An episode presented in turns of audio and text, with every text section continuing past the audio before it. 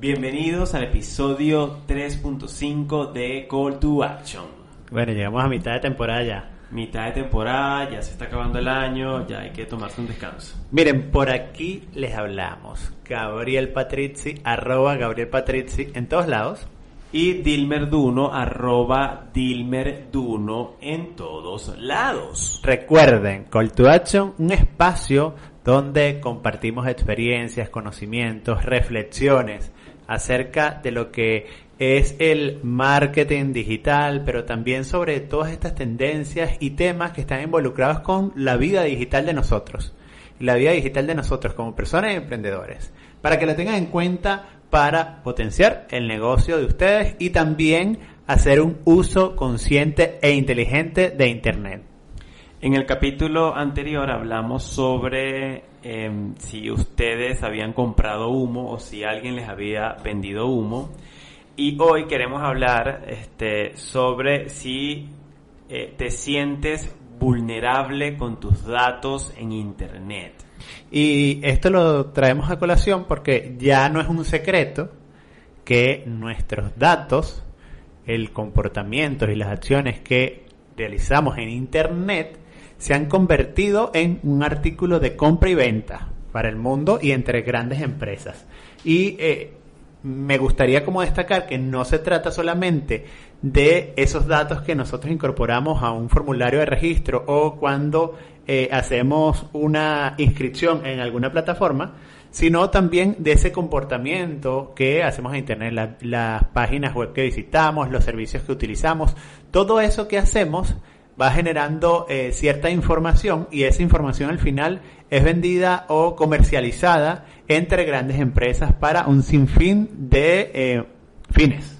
O utilizada. O utilizada. Sí, más que los datos de nombre, apellido y, correo electrónico, es como el, comportamiento que es la data en general de, de, lo que nosotros hacemos en Internet. No solamente en Internet, sino de, eh, de las cosas de la cotidianidad también, del banco, de la tarjeta de crédito, de la casa comercial, todo lo que esté, digamos, donde, donde estemos entregando datos y entregando comportamientos, el Smart TV. O sea, hay un montón de cosas alrededor de, de los datos. Claro, y un contexto que nosotros si lo vemos digital, bueno, tenemos un teléfono Android o un teléfono eh, Apple con un, sistema operativo iOS, eh, tenemos correo electrónico, tenemos presencia en redes sociales, pero como decía Dilmer también, hacemos compras por internet, tenemos nuestra cuenta en un banco y accedemos a la banca online constantemente. Y eh, también tiene que ver con, ah bueno, antes era eso, pero ahora el contexto es mucho más amplio porque entonces si tú te vas a casa tienes un dispositivo Google Home, tienes un Alexa, tienes una lavadora inteligente, un Smart TV, una nevera que está generando datos y al final todo ese compendio de eh, elementos que están conectados con el Internet de las Cosas están generando data que al final hace que esas empresas a las que hacíamos referencia creen un perfil de nosotros, que Amazon, Google, Facebook, eh, la gente de Twitter, todas estas grandes empresas tecnológicas creen un perfil de nosotros para anticiparse luego a gustos, comportamientos o campañas que nos puedan hacer eh, desde el punto de vista publicitario. Y queríamos como hacer esto, este episodio de los datos porque yo he sentido particularmente que en los últimos años hay una sensación como una preocupación de la gente sobre qué, eh, qué están haciendo con mis datos en Internet, ¿no? Eso es algo que es una opinión muy personal. Y yo creo que eso está directamente relacionado con dos cosas que yo pude identificar. Una, el escándalo de Cambridge Analytics, que, bueno, marcó hito en la historia, digamos, del Internet, de, la, de, la, de, la, manipulación de datos en Internet. Este, y desde ahí yo creo que eh, nos empezamos a preguntar mucho más, no es que antes no, lo hacíamos, pero nos empezamos a preguntar mucho más qué estarán haciendo con mis datos. Eso fue, eso, eso fue como un hito importante, ¿no? A nivel global. Y lo otro que yo veo que es importante, y, eh, y también porque la gente se está preguntando más cómo se mueven los datos en Internet, es por el tema de la publicidad. Que por ejemplo Facebook anteriormente no te lanzaba tanta publicidad, este, eh, o, por ejemplo, nosotros hacemos campañas en Facebook y inicialmente Facebook no contaba con un pixel, por ejemplo. que no te permitía recoger tanta cantidad de datos. Entonces ahora te entras a Instagram a hacer scroll y ves por cada cinco publicaciones de tus amigos, ves seis anuncios. Sí. Entonces, claro, ahí te empiezas a preguntar, porque además esos anuncios en teoría están, te llegan a ti porque tienes algún comportamiento asociado con ese anuncio, con ese producto, con ese servicio, ¿no? Em, entonces yo creo que eso, esa, esa idea de que hablé y después me mandaron un anuncio, o entré en Google y después fui a Facebook y vi algo de lo que estaba buscando, la gente empezó también como a preocuparse más y a decir, esto da Nos, miedo. están- nos están espiando. Sí, nos están espiando, eso es, nos están espiando, esto da miedo. Y bueno, sí, Pero al final no, no se trata, y, y yo escuchando eh, varios documentales al respecto del, del tema de manejo de datos en Internet, no se trata que nos están escuchando, porque al final tener una plataforma, o más que tener una plataforma eh, tecnológica es, imagínense si cada dispositivo em, eh, de comunicaciones, eh, tablet, smartphone, computadora, transmitiera todas nuestras conversaciones, esa em, capacidad que tendría que tener una plataforma tecnológica para todo, en todo momento estar transmitiendo datos de voz que son tan pesados. Entonces, imagínense, no sé, tenemos eh, en Chile, tenemos, pues, creo que son 16 millones de usuarios eh, de Internet.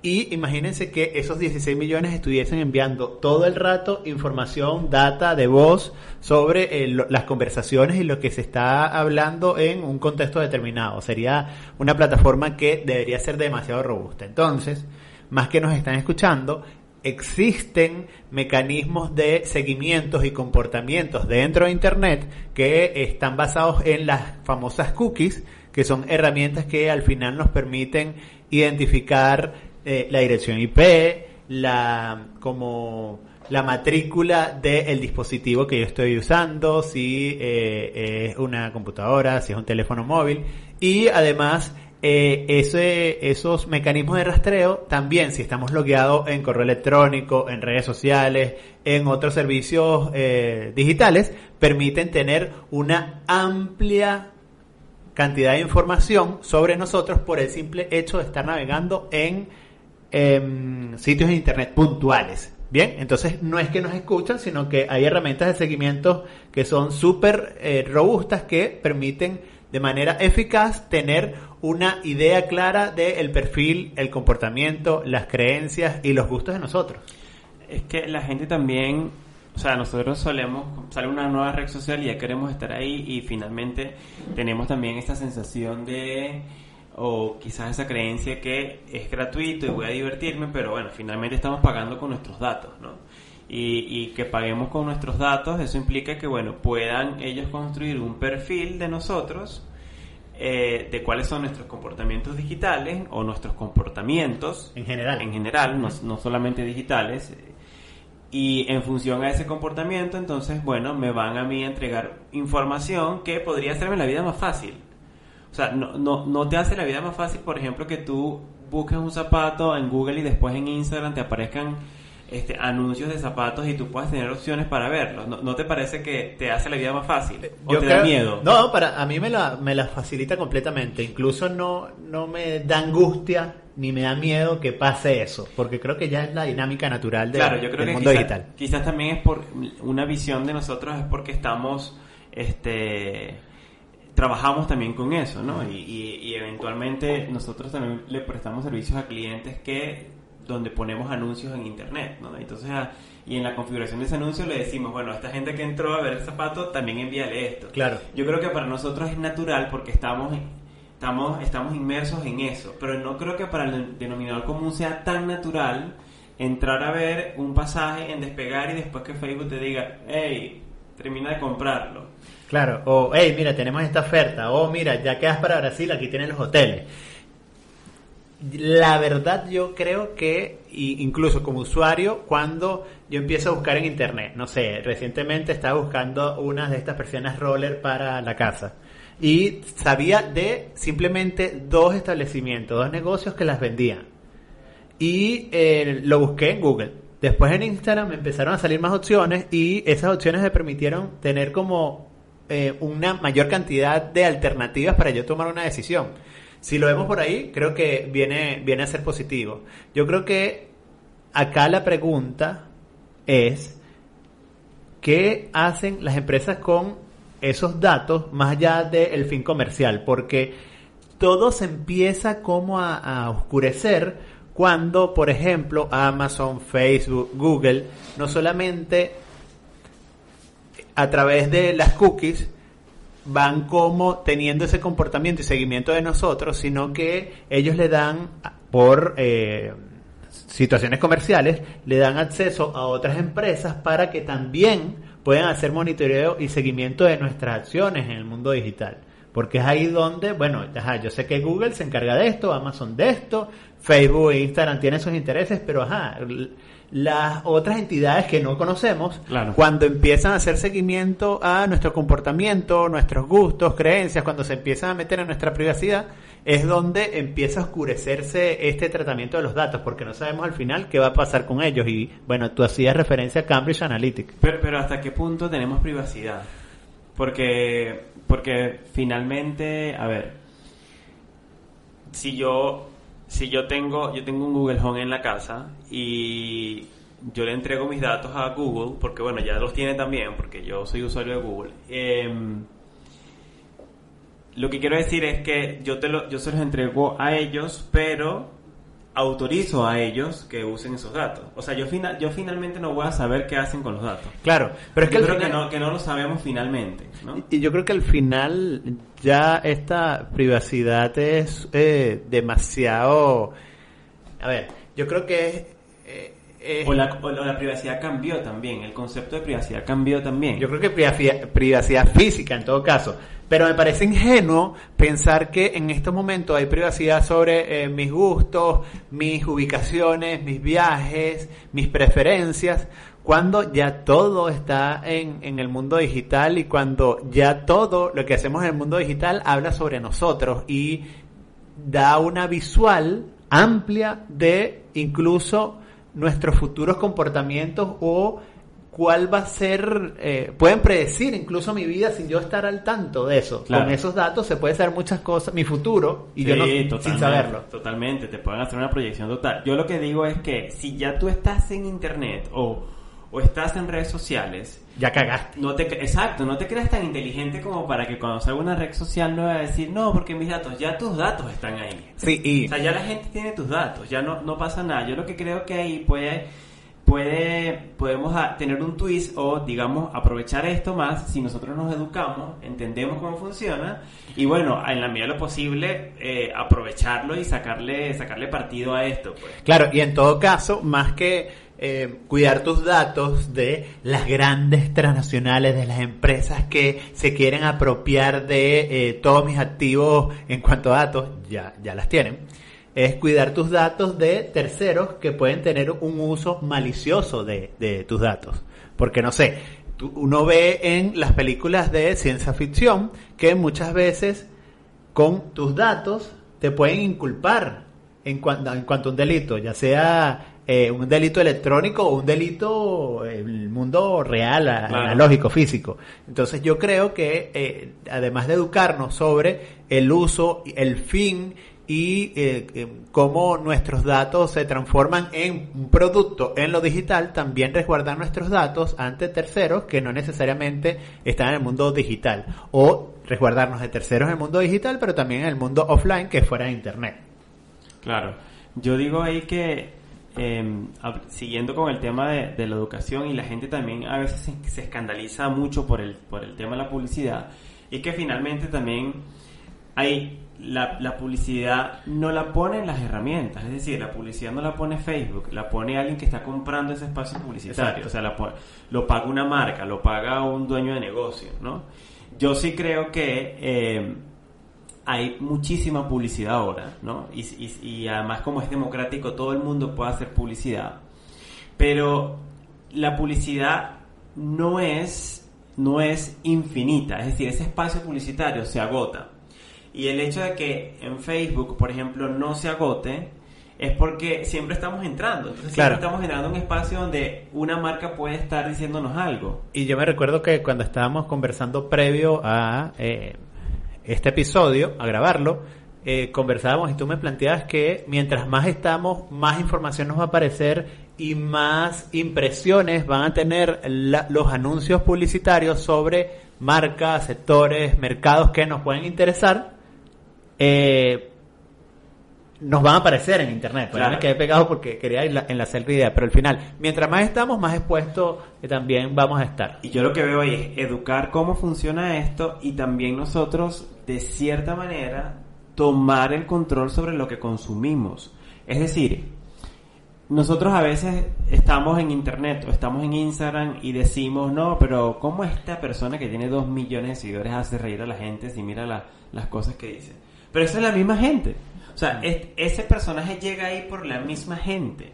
O sea, nosotros somos los que estamos tomando esas decisiones en, en esos ecosistemas digitales y estamos impulsando a esa gente. Y nosotros también somos los que estamos consumiendo publicidad y nos están lanzando publicidad en base a esos mismos comportamientos. Entonces yo creo que ahí hay un trabajo de nosotros de curar el contenido que consumimos realmente. Claro, y consumir lo que realmente vaya en sintonía con lo que tú quieres, con lo que, con lo que te gusta y tu estilo de vida.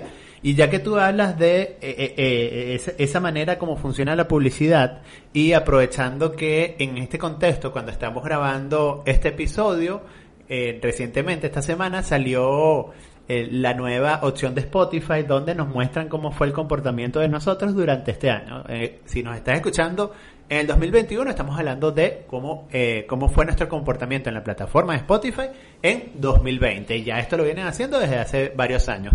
Y al final, Spotify tiene cualquier cantidad de datos sobre nosotros y nuestros gustos musicales. Y es por eso que de manera frecuente, ya sea semanal, mensual, ellos nos están eh, constantemente recomendando eh, playlists, nos están recomendando discos, artistas, porque ya previamente con nuestro comportamiento, esas canciones que hemos escuchado con anticipación, ellos ya sacan un perfil y bueno, dicen a esta persona, a Gabriel, como le gusta la música alternativa, como le gusta la música urbana, entonces le, va a gustar esto. Entonces, imagínense o eh, lleven esta eh, lógica a cualquier negocio. En el retail va a pasar lo mismo. En el retail tú vas, compras e-commerce o en la tienda y eh, ya entraste en el sistema y van de alguna forma generando ese perfil que lleva a, ah bueno, a esta persona eh, le, va le gusta el deporte, outdoor o running, le gusta los videojuegos y ahí entonces después van segmentándote muy bien las campañas publicitarias acorde a esos gustos y comportamientos que has tenido previos. Y, y por ejemplo, eso es publicidad, pero por ejemplo, a mí el banco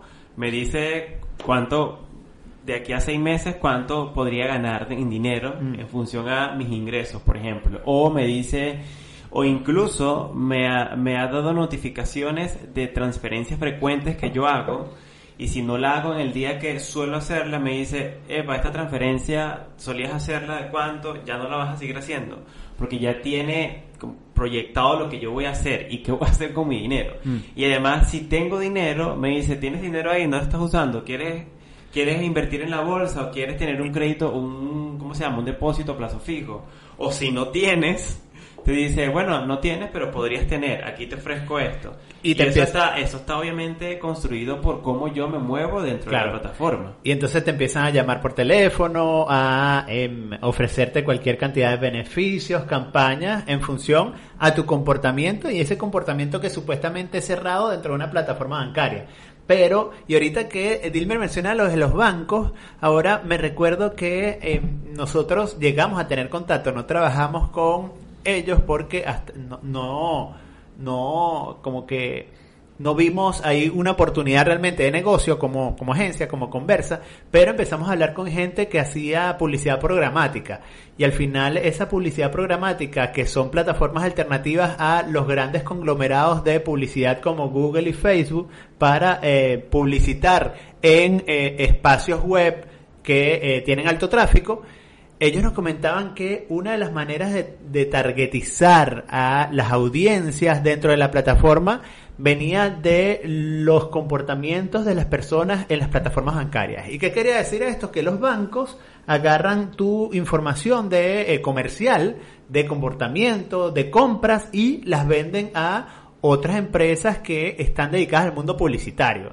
Entonces no, crea, no creamos que, ah, bueno, solo Facebook, Twitter, TikTok, eh, las, las, plataformas de eh, redes sociales son las únicas que comercializan nuestros datos. Toda aquel, aquella empresa, sector que pueda hacer uso eh, comercial de ello, lo va a hacer. Ténganlo en cuenta. Y, y bueno, lo, lo, otro que yo veo ahí también es que mayormente uno se registra en una aplicación o, o en, o en cualquier, eh, en cualquier eh, herramienta donde haya que dejar los datos y uno no lee la letra chica. O sea, tú le das acepto y esto acepto es hasta adentro. Y además parte de esa letra chica dice, hoy justamente me registré en algo y parte de la y, y, leí la letra chica porque me, me, interesaba.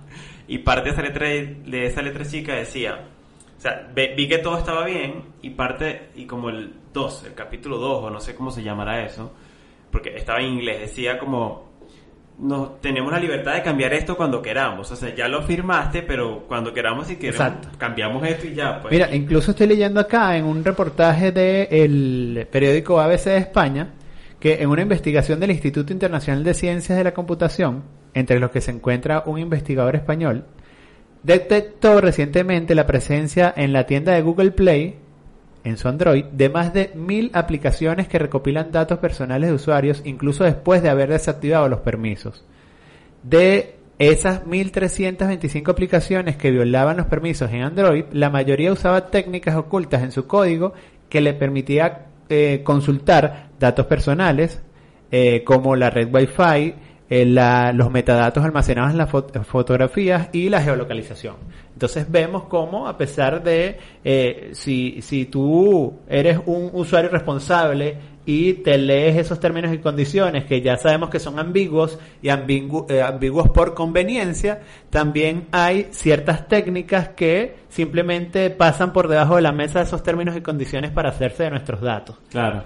Y ahí al final, y yo creo que ya vamos a ir cerrando sí, ya, esta ya, conversación. ya, ¿no? Yo creo, yo creo Esto que es una conversación para que la gente también eh, pueda reflexionar y pensar, bueno, ya yo- si ya estás aquí en internet, de hecho, si estás viendo esto en YouTube o estás escuchándolo en Spotify, ya estás. ya estás metido en la máquina. Ya, Ya, estás metido en la matriz. ya eres parte de, de la mercancía. Cuando uno está ahí, hay que fluir, aprender y bueno, sacarle provecho a eso también porque ya tus datos están. Porque la gente está, la gente ya está en internet, ya está en Instagram, ya está en todas las redes sociales, las más famosas. Y viene, sale FaceApp, la aplicación. Entonces la gente empieza a usar FaceApp y vienen por allá con una teoría que no, eso es porque van a tomar eh, las caras de- en Rusia. De, de verdad nos creemos tan inteligentes como para pensar que ya no tienen nuestra cara en internet. Ya, ya tenemos, ya nuestra cara está en internet, ¿qué importa? Sí. Ya da Y- igual. Porque además, eh, en, en Facebook, que además es la red social más utilizada, ahí tienen cualquier cantidad de imágenes de nosotros. Y pueden hacer uso de ellas. Cantidad y lo que cuando- se sube ahí ya ahí se quedó para siempre. Eh, ahora, yo que también siempre busco en este espacio de alguna forma, ajá, que, que- bien, gracias por la información, a la orden, eh, pero ajá, ¿cómo, ¿qué puedo hacer con mi negocio? ¿Cómo si yo soy emprendedor me puedo aprovechar para potenciar con eh, el uso de datos de mis clientes, de personas que eh, me visitan? ¿Cómo puedo potenciar mi negocio? Bueno, yo siempre digo, nosotros siempre decimos en espacios de formación que así como los retail y grandes empresas hacen campañas publicitarias súper personalizadas y a veces invasivas, pero a pesar de ser invasivas, que esa, esa invasión la ve, eh, la ven muchos usuarios, al final que esa publicidad es invasiva es efectiva. Y ahí lo importante de, como negocio, hacer uso inteligente de herramientas de seguimiento, como lo que decía Dilmer del pixel de Facebook, como eh, las herramientas que nos presenta Google a través de Google Tag Manager y eh, seguramente, bueno, seguramente no, todas las redes sociales tienen herramientas de seguimiento de sus usuarios para después hacer campañas publicitarias personalizadas y hacer remarketing o retargeting. Y, O sea, eh, básicamente para hacer eso mismo que te hacen a ti. Claro. Y entonces, no simplemente ser una, eh, ser una mercancía, sino también aprovecharme de ese modelo comercial que eh, ya es parte importante de la dinámica de Internet. Entonces, clave, y vemos que muchos emprendedores no lo hacen, y es que no se aprovechan de herramientas de seguimiento para captar públicos personalizados y hacer un seguimiento constante y- de las audiencias. Claro, y estrategizar el negocio y in- invertir la plata mejor invertida, o sea, hacer la pega mejor hecha, ¿no? Eh, porque, a- porque a veces como que como no sabemos estos temas, creemos que, bueno, nada, tenemos una página web y eso está listo. Ya está listo, Voy a ya- vender ya todo hice lo que voy a vender y no, hay un montón de cosas detrás. Ojo, y la conversación eh, sobre, el- sobre las herramientas y los datos un poco superficial porque la verdad es que esto es un submundo. O sea, para, para poder entender y nosotros que trabajamos con publicidad y salen cosas nuevas todo el tiempo, yo a veces digo, descubrí algo nuevo en una plataforma y una forma de hacer que el anuncio vaya directamente a la persona que tiene esta característica que ya yo sé que me va a comprar porque sí. Lo que... eh, lo, lo que tú leíste de, ¿cómo se llama? De Target. De Target. Ah, bueno, no, al final lo... Esto no era anuncio, pero tiene que ver con los datos. Claro, igual. eh, que era que, y ya está, con esta experiencia vamos a cerrar, que es que el retail target eh, americano eh, empezó a hacer un análisis de los datos de compra, ojo, compra tanto digital como en tienda, de mujeres embarazadas. Y la empresa Target determinó 25 productos que las mujeres embarazadas empezaban a consumir desde los primeros, eh, las primeras semanas de embarazo hasta incluso ellos pudi- pudieran llegar a determinar la fecha en que iba a tener el, el niño o la, la niña, la, la, mujer. Y básicamente eh, con esos, esos 25 productos que se compraban de manera frecuente, ellos eh, como que generaron un perfil y empezaron a identificar mujeres que iban a ser madres o que estaban en proceso, bueno, que están en proceso de embarazo y que iban a ser madres es lo mismo.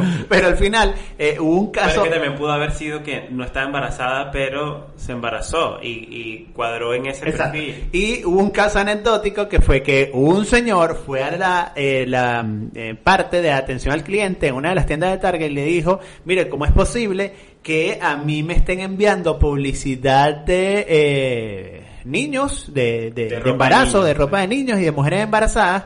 Cuando eh, mi mujer ya no está en etapa de poder tener hijos y mi hija es una adolescente que está yendo al college. Y resulta que de- semanas después, cuando el Target llama al señor para disculparse por el error cometido por su eh, inteligencia eh, artificial de eh, comercial, bueno, resulta que ellos se disculparon y luego el señor dijo, ahora me va a tocar a mí disculparme porque ciertamente la publicidad que ustedes me estaban enviando por correo debido a las compras que hacía mi hija con la tarjeta de crédito que era la extensión de mi tarjeta, eh, realmente eh, ustedes están en lo cierto, mi hija está embarazada. Y bueno, esa historia muestra cómo el, un comportamiento, tanto digital como en tienda, al final es utilizado para fines publicitarios, fines comerciales y pueden llegar a predecir cuando una mujer puede eh, estar a- eh, próxima a dar a luz. Bueno, y, si, y sin ir muy lejos, pensando que no existe todo esto de la digitalización y el Internet, los negocios siempre han tenido datos. Total. Siempre han tenido datos y siempre los datos han sido una herramienta para proyectar el negocio, para saber cómo le va a ir, para entender el negocio desde adentro, para captar nuevos clientes.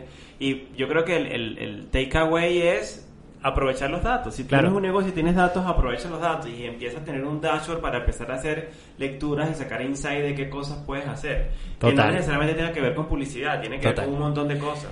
Y bueno, sí, yo, yo ya me voy a poner, eh, me voy a extender sobre esto porque además esto da para muchísimo. Yo creo que eh, este tema eh, puede dar para otro episodio donde podemos hablar de, bueno, cómo, lo, cómo aprovecho los datos para hacer un negocio más inteligente. Creo que puede ser un tema. Y también estamos conscientes de eh, que hay un contexto jurídico, legal, que no abordamos, que, ojo, no lo abordamos eh, de manera pensada, porque la verdad de que hablar de u- l- el tema legal en un país o en una región donde todavía esto no está hecho norma, es eh, ahondar en algo que, eh, un contexto que no nos toca directamente a nosotros. Pero creo que también el tema jurídico eh, y normativo sobre el uso de los datos en Internet puede ser otro tema también a futuro. Perfecto. Recuerden que eh, para nosotros es muy importante que eh, tener el, el feedback, los comentarios, em, sus preguntas, dudas en, eh, en YouTube. O en nuestras redes sociales, las redes sociales de Conversa, que son arroba conversa underscore CE. Y la invitación es que se suscriban a nuestro canal y nos sigan en Spotify para que les pueda llegar las notificaciones de eh, estos nuevos episodios. Eso, suscríbanse y nos siguen en Spotify. Eso, eso. Miren, recuerden, Call to Action es un espacio que eh, es gracias a Launch Coworking, una red de cowork en la ciudad de Santiago y la ciudad de Talca, donde los emprendedores potencian su negocio en comunidad. Y a Social Gest, que es una plataforma y, como siempre lo digo, de gestión inteligente de nuestras presencias digitales. Recuerden, en la caja de descripciones en YouTube, si están en Spotify, váyanse a YouTube porque deberían aprovechar este beneficio. Pueden eh, acceder a ese enlace que le dejamos ahí, llenar sus, eh, sus datos en el formulario de eh, Social Gest y van a poder disfrutar de tres meses gratuitos del plan Manager. Y pueden aprovechar esta herramienta para gestionar de manera inteligente la presencia digital de su negocio en Internet. Nos vemos en un próximo episodio. Pero vamos, nos vemos en enero. Ah, verdad, verdad. Porque nos vamos Ajá. a tomar unos días de, de- no de vacaciones, pero unos días libres del podcast. Bueno, porque la gente descansa, pues. Exactamente. Entonces nos vemos en el 2021. Nos vemos y nos escuchamos en Sí, Call to. Action. Que estén bien. Chao, chao.